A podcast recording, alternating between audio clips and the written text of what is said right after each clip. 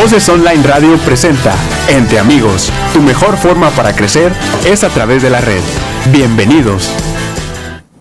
Hola, ¿cómo están? Qué gusto. Otras estamos eh, con ustedes en este tu programa Entre Amigos. Te transmitimos desde la ciudad de Monterrey, Nuevo León, y estamos conectados por Zoom hasta la Ciudad de México con el doctor Sigor Campos. El doctor Sigor Campos es un médico ginecobstetra y hoy vamos a tomar un tema muy importante que es la vacunación y la vacunación en mujeres. ¿Sí? Permítame tantito. El doctor Sigor Campos es un médico ginecobstetra egresado de la Universidad de La Salle en ginecología obstetricia. Actualmente está en el Hospital Luis Castelazo Ayala en la Ciudad de, de México del Instituto Mexicano del Seguro Social. Eh, él salió del, Instituto Nacional de Perinatología, donde hizo medicina perinatal. Eh, hizo la maestría de Administración de Organización de Salud en la Universidad La Salle de México. Tiene un diplomado en, en Mercadotecnia Farma, Farmacéutica por el Instituto Tecnológico y de Estudios Superiores de Monterrey. Actualmente es su director médico de turno del Hospital Luis Castel, Castellas, perdón, Castelazo Ayala, de la, se le conoce como la UMAE 4 en México. Sigor, muchas gracias por estar con nosotros y vamos a tocar este tema que es la vacunación. Para, antes de irnos a algo, ¿qué nos puedes decir? ¿Qué bueno, es una vacuna? Bueno, primero, primero te agradezco la, la, invitación, Roberto, y pues es un gusto estar en este, en, en este espacio y te felicito por, por esto que haces en, en pos de, de, la educación médica y la difusión de, de, conocimiento. Creo que es una cuestión muy, muy, muy valiosa y pues bueno, un honor estar, estar contigo. Vacunación, Gracias. vacunación, vacunación. Pues eh, con la vacunación es, yo creo que lo máximo de la medicina preventiva. Realmente es aplicar un producto que va a disminuir la letalidad o la mortalidad de una enfermedad, muchas veces no la presentación, pero sí los estragos que nos puede causar este, dicha, dicha enfermedad para lo que estemos vacunando. Y pues es un terreno donde, donde eh, eh, los, los pediatras son los reyes, más allá de epidemiología y todo esto, lo clásico y lo normal, lo habitual, es que pues nos vamos con los niños a la consulta con el pediatra y pues, ¿qué fue la consulta? Más tres vacunas, más, más toda esta situación. Y realmente, eh, pues hemos tenido éxito comprobado. El problema viene cuando nos queremos poner a vacunar a la mujer, en específico a la mujer embarazada, y ahí es cuando ¿Qué pasa? ¿Se puede? ¿No se puede? Un sinfín de mitos, un sinfín de, de, de, situaciones y creo que vale la pena aclarar un poco conceptos actuales y ver cómo estamos hoy en día. Yo no sé si dentro de 15 años o dentro de 50 años digan que somos unos talibanes que estamos diciendo barbaridad y media, pero hoy en día pues, lo que hay es, es lo, que, lo que me gustaría platicar y difundir un poquito. ¿Cuáles son estos aspectos generales o el panorama general que tú estás mencionando? El panorama, en general hay, una, hay mucho desconocimiento, hay, hay, hay muchos, muchos mitos y tendemos a generalizar. Entonces, por supuesto, hay que especificar qué vacuna, en qué momento, y muchas veces tenemos un poco de conceptos erróneos con los momentos donde vamos a, aplicar las vacunas. Por supuesto, hemos, eh, hay una cartilla de vacunación que esa, eh, en, en, en, la infancia y todo debe ser llenada eh, se cumple sin ningún problema. No tenemos tantos antivacunas aquí en México como en otras partes del mundo. Digo, lo de que los hay, los hay, pero no es una cuestión tan, eh, tan influyente en el resto como que todos sabemos que, un niño de dos, cuatro, seis meses pues va a tener que recibir ciertas vacunas y de ahí para adelante. Eh, se han roto tabús, creo que hace unos años con vacuna del VPH que se difundió mucho, en, por supuesto, en, ginecología, y eso como que empezó a cambiar el concepto del ginecobstetra vacunador, que también, eh, pues obviamente se ha presentado, y ahora con la cuestión de COVID, con todas las evidencias que, que, hemos tenido, y lo que ha sucedido con la vacunación en la mujer embarazada. Creo que esto nos está abriendo la puerta, nos está dando una opción pues para completar lo que se debe completar hoy en día. Fíjate, dentro del panorama que tú mencionas, México tiene y muchos países tienen cartillas de vacunación. Para la población general, hay una cartilla de vacunación cuando nace, que se la dan en el hospital, que se las pide salubridad, que inclusive son documentos que se tienen que presentar en algunas ocasiones para la inscripción escolar de un kinder, de una guardería, donde debe estar cubierto porque es una protección para el niño. Hay una cartilla de vacunación para la mujer y una cartilla de vacunación que va de 20 a 50 años de edad. Y posteriormente hay otra, otra cartilla de vacunación arriba de 50 años de edad. O sea, estamos toda la vida en contacto con vacunas.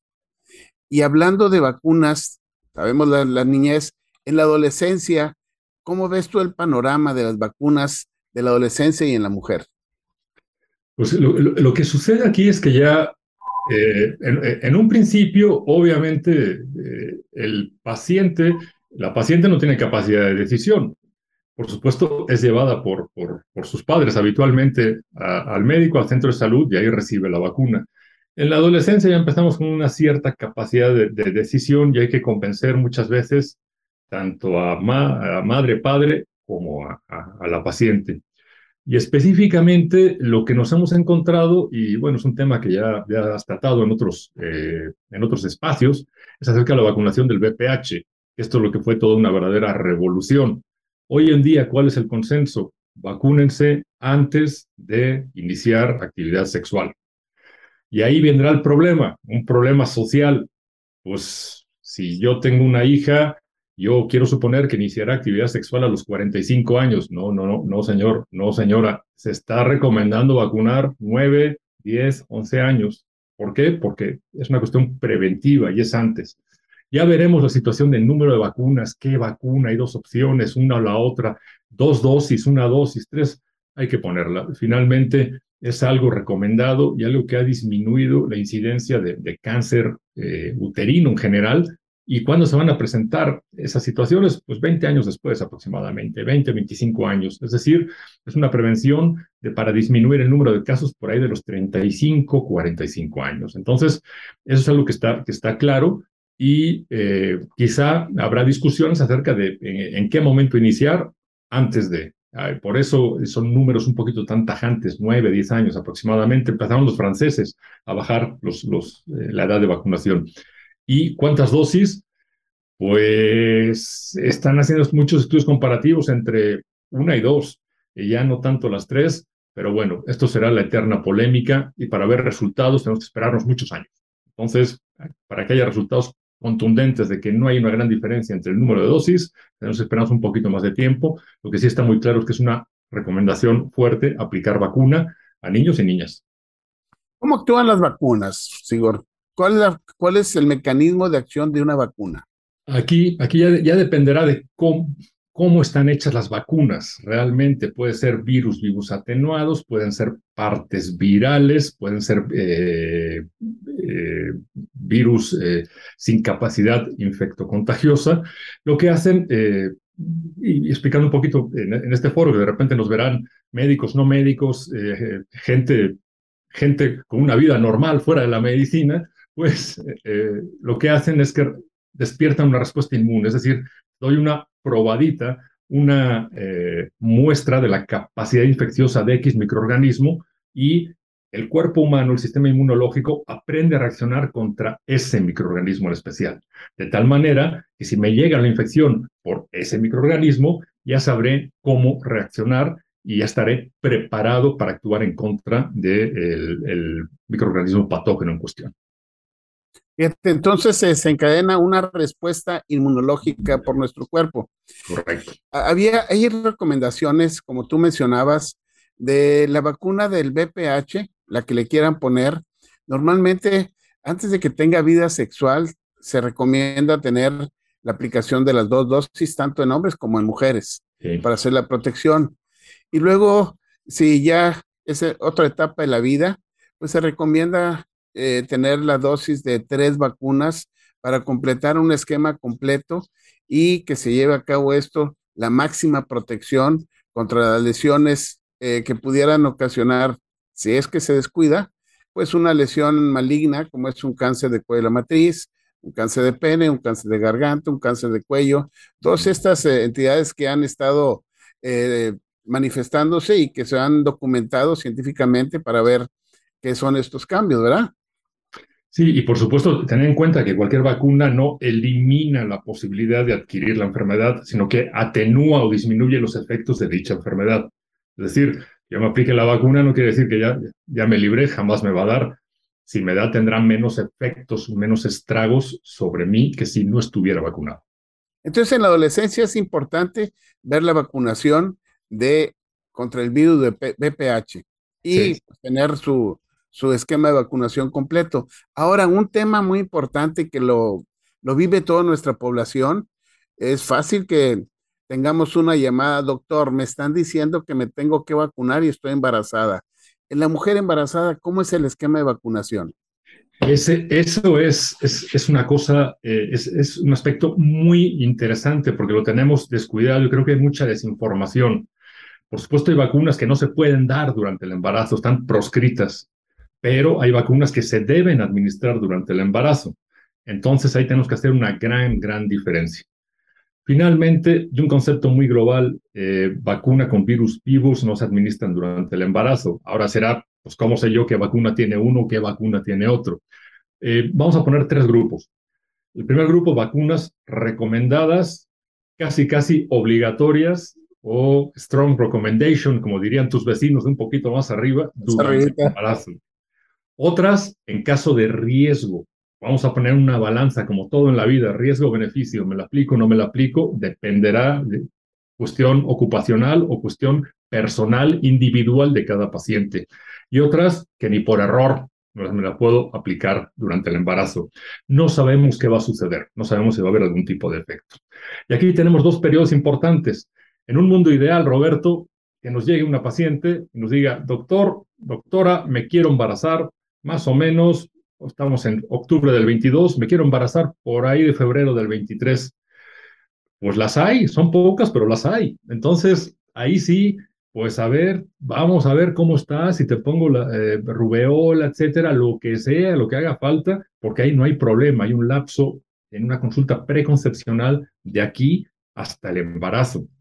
Pero sabemos que eso no es lo más frecuente y sobre todo a nivel institucional, que eh, cuando acuden a consulta, pues muchas ocasiones para ver si es niño o niña, o vienen dos o tres, o etcétera, entonces ya es demasiado tarde. ¿Qué vamos a hacer ahí? Y una recomendación para no confundir términos. Hoy en día hay tres vacunas que se recomiendan a la mujer embarazada. La primera vacuna, y es una cuestión novedosa, es COVID-19. Eso es algo que quizá eh, pues es una cuestión muy, muy, muy nueva, son, son dos años y fracción de, de, todo este show. Entonces, eh, pero bueno, es una recomendación durante el embarazo. Fuera de ahí, las que ya tienen más años, más antigüedad y más evidencia son dos vacunas que se deben administrar durante el embarazo. La vacuna de influenza o contra influenza y la difteria, eh, tosferina, tétanos acelular, la DPTA. Y eso es interesante porque eh, cuando ustedes aplican una vacuna a una mujer embarazada, pues tenemos diferentes vías y diferentes opciones. La puedo aplicar, por supuesto, para proteger a la mujer, como es el caso de COVID-19, como es el caso de influenza, o la puedo aplicar más bien para proteger al bebé. Entonces, le llamaré bebé antes que producto, que así lo llamamos siempre, pero al bebé por ese lapso que hay desde que nace hasta que se le aplica la primera vacuna, que sería los dos meses al recién nacido, y ese lapso quedan totalmente desprotegidos a no ser que sea por una inmunidad materna. Y eso es específicamente para un agente, para tosferina.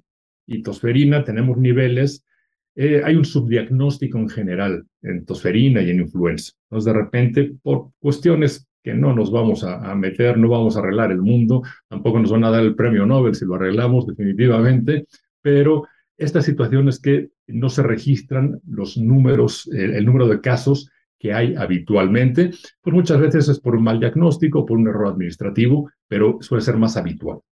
Entonces, esas son las dos vacunas recomendadas durante el embarazo. y eh, bueno, un poquito de, de, cada una. Influenza, lo que pasa es que no está disponible todo el año. Ese es un, un conflicto que hay. Entonces, ¿qué sucede? Que pues si yo me la quiero aplicar en junio, probablemente no exista la vacuna.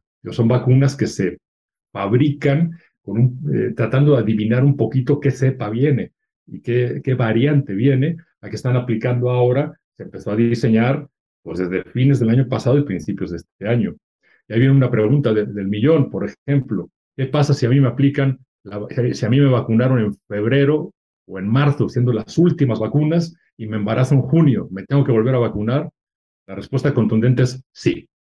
No pasa absolutamente nada y probablemente digamos que estamos viendo la versión 2.0, 3.0, 4.0, ya vamos evolucionando. Entonces, esa es una recomendación. ¿Y por qué? Por los estragos que puede causar esta enfermedad en la mujer embarazada. Esto, eso es muy claro. Sí, fíjate, la, la, no se tiene conocimiento o a veces se desconocen las causas o el porcentaje de mujeres que llegan a tener influenza y están embarazadas. Muchas de ellas llegarán a poder, tener una neumonía o en el caso que estén en las últimas semanas de su embarazo y que tengan eh, ya su término embarazo y, nazca ese bebé, el bebé está en riesgo de contagio si ella no, se, no está vacunada. Por se menciona que dependiendo el semestre o el, trimestre que se esté vacunando, las, eh, los anticuerpos que esté produciendo la madre van a pasar a la placenta y la placenta va a ser transmitidos para el bebé. Por ejemplo, en el caso de la tosferina, que se recomienda que sea en el tercer trimestre del embarazo, para que la mamá que produzca esos anticuerpos estén pasando directamente al bebé y en ese lapso de los primeros meses de vida del recién nacido, que pueden ser hasta seis meses, la mamá le esté transmitiendo inmunidad pasiva y esto esté siendo un, un, este, un 100 para la, vigilancia y el control de, la salud del bebé. Exacto, y, bueno, son, sí, son, son dos aspectos. Eh, tosferina, por ejemplo, tosferina es muy particular porque nosotros como ginecobstetras no estamos acostumbrados a verla, esa, enfermedad eh, más, más grave y más propia en, en, la infancia, aunque tosferina es contagiada o transmitida en un 60% de los casos por padre, madre y círculo cercano. Entonces, lo ideal sería vacunar absolutamente a todos, pero no haber presupuesto que lo aguante. Entonces, esa, esa es, es la cuestión y es exacto ese periodo, ese vacío. La tosferina tiene, tiene una particularidad. ¿Se acuerdan ahora que todos nos volvimos epidemiólogos y todos nos volvimos eh, eh, con, con, esta situación de COVID? Había, eh, hay una entidad epidemiológica, ROC, el potencial de contagiosidad y se definió que COVID era de 4 a 5, es decir, por cada sujeto enfermo tenía la posibilidad de contagiar a 4 o 5 personas. Tosferina tiene el potencial de 12 a 17. Entonces es mortal en varios, en, ciertos casos y muy contagiosa. Por eso eh, es, es, un, es una situación interesante. ¿Y cuándo? Pues lo ideal es que alcance, como bien decía Roberto, a generar esa inmunidad pasiva. Entonces, eh, la recomendación tiene que ser, ah, no nos ponemos de acuerdo, entre semana 27 y 32 de embarazo. Hay diferentes publicaciones, pero cada vez lo están acortando más, porque tenemos una tasa brutal de prematurez. Entonces, vamos a dejar descubiertos a todos estos prematuros. Creo que hoy en día la tendencia es, eh, es recomendar la semana 27, es decir, sobre los seis meses de embarazo en términos no obstétricos, pero se está empezando a, hacer estudios comparativos para iniciar vacunación por ahí de los cinco meses, 20, 22 semanas de embarazo. Entonces, eh, ya se está buscando hacerlo un poquito, un poquito antes. Eso, eso es claro. Y de influenza, pues cuando haya. Realmente estoy embarazada y tengo esto, ahí póngase la vacuna. Esa, esa es la recomendación. Y de ahí aprendimos mucho ¿Te acuerdas de 2009 cuando fue H1N1 y toda esta situación? Y era una cosa dramática, por supuesto se murieron pacientes. Y fue muy triste porque el tratamiento era relativamente sencillo antes de llegar a una fase donde había mucho, mucho daño pulmonar. Un tratamiento vía oral con un antiviral dado de cierta manera que tuvo una buena respuesta. Pero pacientes, en un principio, sobre todo que no sabíamos esta situación, llegaron a un deterioro y y muerte, ¿no? Es, es una, cosa, una cosa dramática. Entonces, creo que sí vale, vale la pena eh, tener esa, esa medicina preventiva bien instalada. Fíjate, esto que mencionas tú de, esas épocas, más o menos para que la gente conozca, eh, la CDC empieza a monitorizar a nivel mundial las cepas de los virus que empiezan a aparecer y con esto se empieza a prevenir como tú mencionabas hace rato, empiezan de todo lo que se monitorizó, empiezan a hacer ahí el esquema de vacunación para la siguiente temporada porque fue lo que más se presentó los últimos meses. Entonces, esa es la forma de vacunarse. Y la gente dice, es que yo ya me vacuné la vez pasada. Sí, pero hay cepas nuevas a nivel mundial que se están localizando y que estas pueden contagiarlos. Por eso es la revacunación que se tiene que hacer año tras año sobre la influenza y en otros casos, pues ver los esquemas que pueden ser cada cuatro o cinco años o en el caso de la embarazada, de preferencia en cada, embarazo, en cada embarazo, procurar tener todo su esquema de vacunación. Creo que eh, tú me acompañarías en este comentario. Sí, realmente, y, es, es, una cuestión de que, a ver, paciente que tuvo un embarazo hace tres años y hace tres años le aplicaron eh, DPTA. Bueno, es que me tengo que volver a aplicar, sí, así sea hace tres años o sea haya sido el año pasado el embarazo. Eso es por embarazo, ya no por edad o por un lapso de tiempo. Y con influenza va a cambiar año con año. Es como si agarran el nuevo teléfono, ya no se vayan por el 13, váyanse por el 14, váyanse por el 15, pues perfecto, aquí nos iremos por la versión 2022 y el año que viene nos tenemos que poner la 2023, porque efectivamente está diseñado para tratar de abarcar la cepa que viene el año que viene, valga la redundancia, aunque muchas veces no tengamos la certeza, pero eh, pues obviamente los niveles de, de, protección y la disminución en hospitalización y, y, complicaciones es muy importante. Fíjate, yo te voy a hacer un comentario. La semana pasada estuvimos en un hospital, en una cirugía, y cuando voy saliendo, está una enfermera con una mesa, un listado, y le pregunto, oiga, ¿qué está vacunando? Influenza. Híjole, ¿es nada más para el personal del hospital o me puede vacunar? No, yo lo vacuno si gusta. Pues yo ya, gracias a Dios, ya estoy vacunado esta temporada contra la influenza. Entonces, la recomendación es ir y vacunarse, ¿no? Porque va a ser una ayuda muy, muy, muy buena para nuestra salud. Sí, de hecho, tardó un poquito en llegar la vacuna. Habitualmente debería haber estado para principios de septiembre. Vamos, sabemos que hoy en día se están produciendo vacunas y la cuestión económica también va, eh, es, es un, un, año económicamente complicado 2022, pero bueno, ya está aquí. Y yo la semana pasada también, el miércoles empezaron a vacunar en el hospital y bueno, pues hay que, hay que poner ejemplo y afortunadamente no tuve ninguna, ninguna reacción. Habrá quien le apliquen una vacuna y le crezcan las orejas. A mí no me pasa absolutamente nada, afortunadamente. Entonces, realmente eh, creo que, sobre todo nosotros como personal de salud que estamos en contacto con, con, pacientes, y, y, bueno, me podrán decir, en un banco también está en contacto, en contacto con gente, sí, pero la gente enferma no va al banco, va al hospital. Entonces, es algo que, que, vale la pena subirse el nivel de protección por nosotros y los que están dentro de nuestro círculo eh, familiar y de amistades, por supuesto. Sí, se manejan niveles de riesgo y nosotros somos personal de alto riesgo por estar en contacto siempre con áreas de contaminación, áreas de enfermedad, etcétera, todo eso. Y, y sí es recomendable que, que nos, nos cuidemos. Y para los médicos que nos están escuchando, qué bueno que puedan escuchar que la mujer embarazada, cada embarazo tiene que vacunarse, que las apoyen, que les informen, que les digan que vayan, que es una protección para, para ella y para su bebé. Esto es importantísimo y tú que estás en una institución, que eres un cargo administrativo, sé que estás trabajando constantemente en esto para que para apoyar al personal y que nuestra población femenina esté cubierta.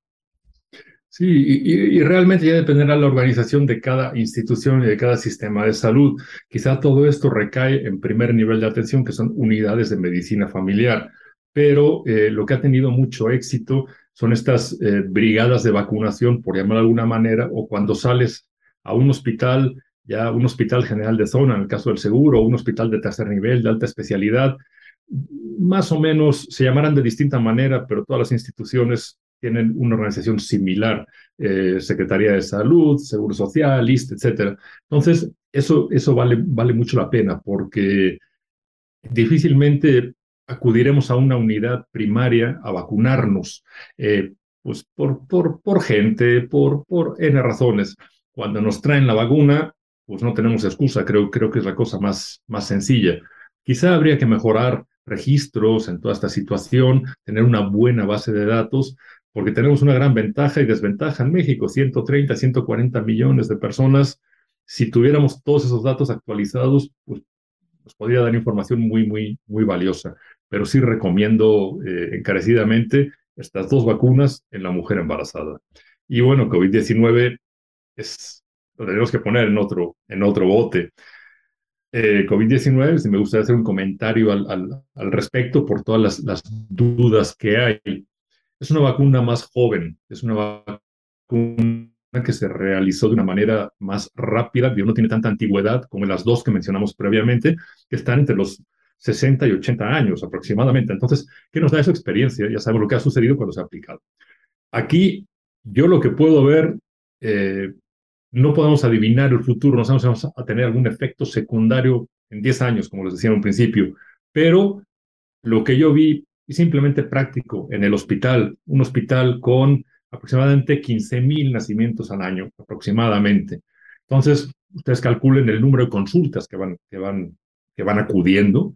Eh, en la última ola, que fue por ahí de julio, más o menos, junio, julio, principios de agosto, casi no tuvimos ingresos. Es decir, sí casos positivos, sí llegaban las pacientes eh, positivas, muchas ya vacunadas, pero no desarrollaban enfermedad grave.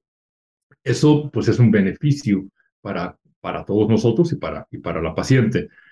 ¿Qué es lo ideal en la mujer embarazada? Una cosa es la recomendación mundial y otra cosa lo que haya. En un principio, y con evidencia, literatura norteamericana, eh, se recomendó aplicar Pfizer o Moderna a la mujer independientemente de la etapa de embarazo.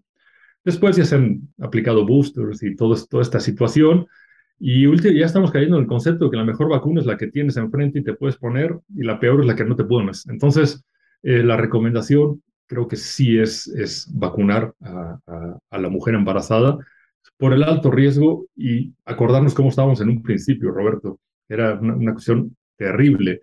Ya más allá del daño o los estragos que pudiera causar la enfermedad a cualquiera, hombre, mujer, eh, factores de riesgo, eso de no tener disponibilidad de un, ventilador, lugar en una terapia, etcétera, era una cosa muy triste que no había, en un momento en Ciudad de México no había dónde, simplemente hospital público, hospital privado, vamos, o sea, daba lo mismo, había en X hospital muy reconocido privado de una zona, debe ser tipo Garza García, o en un hospital en la montaña de la Jusco, vamos, eh, o sea, no había lugares. Creo que, que, la recomendación es continuar este tipo, tipo de vacunación y hoy en día no hay una evidencia contundente que demuestre que hay más daño ni en el embarazo ni en el bebé. Es decir, números más, números menos, pero hoy, hoy, hoy por hoy lo publicado no es que haya mayor cantidad de pérdidas del embarazo ni complicaciones del embarazo. Es riesgo-beneficio. Así es. Y fíjate, hemos estado hablando sobre la etapa reproductiva de la mujer, pero esta etapa reproductiva empieza a terminar. Hay una etapa de transición muy documentada y luego se llega a la menopausia. En esta etapa de transición y de menopausia, ¿qué se habla de vacunas para la mujer? Pues continuar con, con, con eh, no es una época donde digas, bueno, ya llegué a la menopausia, tengo otro tipo de problemas, ya no me voy a vacunar, no, también hay ciertas recomendaciones. Influenza va a ser para toda la vida, realmente, es una cuestión estacional, independientemente de, de, la edad del, del, del paciente. Con virus del papiloma no sabemos realmente si iniciarla, no iniciarla, ver el antecedente o la duración que tiene esa, esa inmunidad. Como bien decías, dependerá de las que se hayan aplicado y ese tiempo de, protección. Habrá que individualizar un poquito eh, cada caso. y, eh, bueno, estar pendiente de otro tipo de, de, vacunación un poquito más, eh, no emergentes, sino cuestiones que vayan variando como tipo de cepas. Hay un montón de vacunas, un montón de, eh, vacunas, por ejemplo, neumococo, hepatitis, etcétera, que ya esas deberíamos tener el esquema completo si no se hizo en algún momento. Realmente eso ya es individualizar, individualizar cada, cada caso. Pero llegar a la menopausia no significa dejarse de vacunar. Y ahí hay un punto importante, empiezan a aumentar otro tipo de factores de riesgo. Es decir, son pacientes con ya un diagnóstico habitualmente de hipertensión, obesidad, eh, pierdes el efecto protector estrogénico por alguna manera, entonces ya entras a equiparar riesgos y sí, estar justo dentro de la población general. Sí, porque ya se, tiene otro esquema, como tú mencionabas, el neumococo, hay que otra vez vacunar contra el tétanos, continuamente contra la influenza, y se ha visto que en las personas arriba de 50 años hay un riesgo de que aparezca el herpes zóster. Y ya hay una vacuna contra el herpes zóster para, para evitar estas, estas posibles lesiones que llegan a ocasionar unas secuelas importantes de dolor en las gentes que les da a nivel de la cara o oftálmico, es eh, un, un, malestar importante que tienen que ser vistos por medicina del dolor y en algunas ocasiones muy difícil el tratamiento para, eh, para estas personas. Entonces está abierto el esquema de vacunación y hay, un, hay toda una cartilla de vacunación para la persona adulta. Es importante saberlo. Sí, y es, y completamente de acuerdo. Eh, aparte son enfermedades con periodos de, de, latencia, periodos que aparecen y desaparecen, por supuesto, en un pico y de difícil tratamiento, preguntando a los pacientes, a los pacientes, por supuesto que se pondrían la vacuna. Cuando estén en una fase de remisión, pues se van a olvidar. Pero sí, sí, sí, son opciones a considerar y son eh, eh, productos que se han ido perfeccionando también. Entonces, es algo que, que son avances científicos. Entonces, pensar en ese universo más allá de lo clásico que puede beneficiar a, a nuestros pacientes. Qué bien, qué bueno. Y pues, Sigor, ¿qué mensaje le darías a todos los escuchas que están con nosotros ya para dejarles un, una forma muy clara de ver qué es la vacunación? Miren, eh, Google es muy divertido, pero para consejos médicos no se lo recomiendo. De repente hay muchas talibanadas que nos pueden aparecer ahí. Creo que lo que, lo que recomendaría es que se asesoren y que si tengan duda, consulten con personal de salud experto. Eh, hay que romper esos, esos mitos. Eh, ya dependerá de una decisión personal de si estoy a favor o en contra. Hay que respetar realmente a todo el mundo. Pero hoy en día la medicina está girando hacia un tratamiento individual. Es decir, podremos dar recomendaciones y sabemos que son dosis, son, son eh, productos para atacar cierta infección, etcétera, o en este caso para prevenir, como son las vacunas, pero tenemos que ver a cada paciente de manera individual, como un traje a la medida para cada, cada, cada uno que nos sume y nos dé una mejor calidad de vida. Creo que vale la pena asesorarse con quien, con quien sabe preguntarle a su, a su médico de confianza, a su personal de salud. Y eh, un punto importante, el embarazo no limita la vacunación con estas tres que tenemos hoy en día. Más allá hay otras, hay otras opciones y eh, el resto de, vacunas deben ser consideradas en el momento adecuado. Pero vale la pena asesorarse por alguien que les dé una buena recomendación y aprovechar cuando hay vacunas, porque no es algo que pueda conseguir en muchas ocasiones. Hoy se me ocurre y resulta que no hay. Entonces, eh, vale la pena aprovechar esos momentos de oportunidad. Eso último que dijiste es muy importante. Hay oportunidad y tengo conocimiento y sé que lo están aplicando y es una protección para mí. Pues voy, voy, me formo en la fila y me vacuno y estoy protegido. Como hicimos curiosamente, sin ponernos de acuerdo, tú y yo la semana pasada. Sí, así es. fuimos, fuimos víctimas del, de, la, de la salud. De la protección, fuimos víctimas de la protección y estamos ya en este momento algo protegidos y formando anticuerpos para esta nueva temporada de invernal que se viene y estar dando servicio médico a todos nuestros pacientes. Muy bien. Igor, te agradezco mucho aceptar esta plática tan importante con mucha información, principalmente sobre la vacunación en la embarazada. Te agradezco todos estos comentarios que das y que le haya servido a la gente. Pues muchísimas gracias por la invitación, eh, Roberto. Un, un, un, placer y te felicito por este espacio tecnológico que tienes y, claro, una difusión importante y por todo el esfuerzo que haces por temas de interés para todo el mundo. Te mando un fuerte abrazo y eh, ya nos veremos próximamente, Roberto. Muchísimas gracias por la invitación. Un placer. Gracias a ti, gracias por las palabras que me das de ánimo. Y pues claro, nos vamos a ver, yo creo que en estos, pronto en estos días ahí en, en nuestra reunión de, de, especialidad en la ciudad de Guadalajara. Espero darte un abrazo ahí también. Y a todos ustedes, y a todos ustedes que están, que nos han estado viendo, que nos han estado escuchando, les agradezco y les, les informo que estamos en YouTube. Y me gustaría que si te gusta este programa, le des eh, un like en me gusta y que te suscribas para que te estén llegando todas las semanas todos nuestros programas que son para ti con información muy, muy buena y muy profesional de un ámbito médico especializado. Gracias a todos ustedes y este es el programa Entre Amigos. Doctor Sigor Campos, gusto saludarte. Roberto Córdoba, un, un amigo de ustedes. Nos despedimos. Esto es Entre Amigos. Hasta pronto. Voces Online Radio presentó Entre Amigos. Tu mejor forma para crecer es a través de la red. Escúchanos en la próxima emisión.